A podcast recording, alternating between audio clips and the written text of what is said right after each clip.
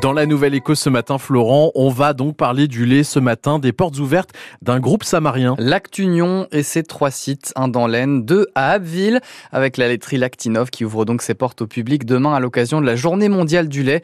L'occasion d'aborder plusieurs sujets d'actualité avec son directeur général. Bonjour Olivier Buich. Oui, bonjour. Alors chaque année, vous sortez près de 180 millions de bouteilles de lait et 15 000 tonnes de beurre à Abbeville. Alors comment a évolué votre activité ces derniers mois avec euh, la hausse des prix et notamment celle de l'énergie? Écoutez, l'activité est plutôt bonne euh, en ce moment, puisqu'on, euh, comme tous nos concitoyens, nous avons subi une flambée des coûts de production.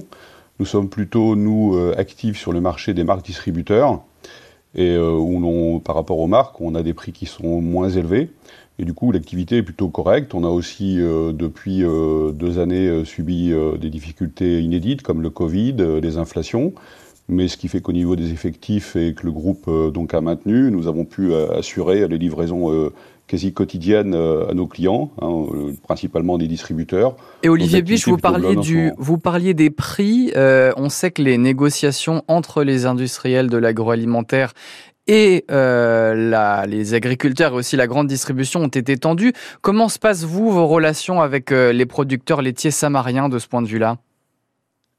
Bah, vous savez, la laiterie appartient aux producteurs de lait, hein, qui sont réunis sous forme de coopérative. Cette coopérative élise des représentants au sein du conseil d'administration. Donc, euh, moi, je suis nommé par le conseil d'administration, qui se réunit tous les mois. Ce sont des producteurs de lait, donc qui ont à la fois, bien évidemment, euh, besoin d'un prix correct pour énumérer euh, et, entretenir et maintenir une production locale et, pérenne, mais aussi euh, une vision de dirigeants avec du long terme et pour la transmission des générations. Donc ce sont des gens responsables. Donc c'est assez facile et on rencontre les producteurs assez souvent, encore récemment, hein, dans le cadre d'assemblées de, de sections. Donc les relations sont plus apaisées au sein d'une coopérative. Et on sait que vous exportez euh, aussi euh, beaucoup. Euh, cette activité à, l'étranger, elle se développe toujours autant, là aussi malgré un, contexte international, on le sait, compliqué bah, c'est, comme je, viens de le dire, bon, les, années Covid et, inflation ont, un peu freiné la, demande à l'étranger. Alors on, s'est penché sur ce sujet de l'exportation en 2013, puisque comme vous le savez, le lait de consommation, la consommation baisse de 2 à 3% par an.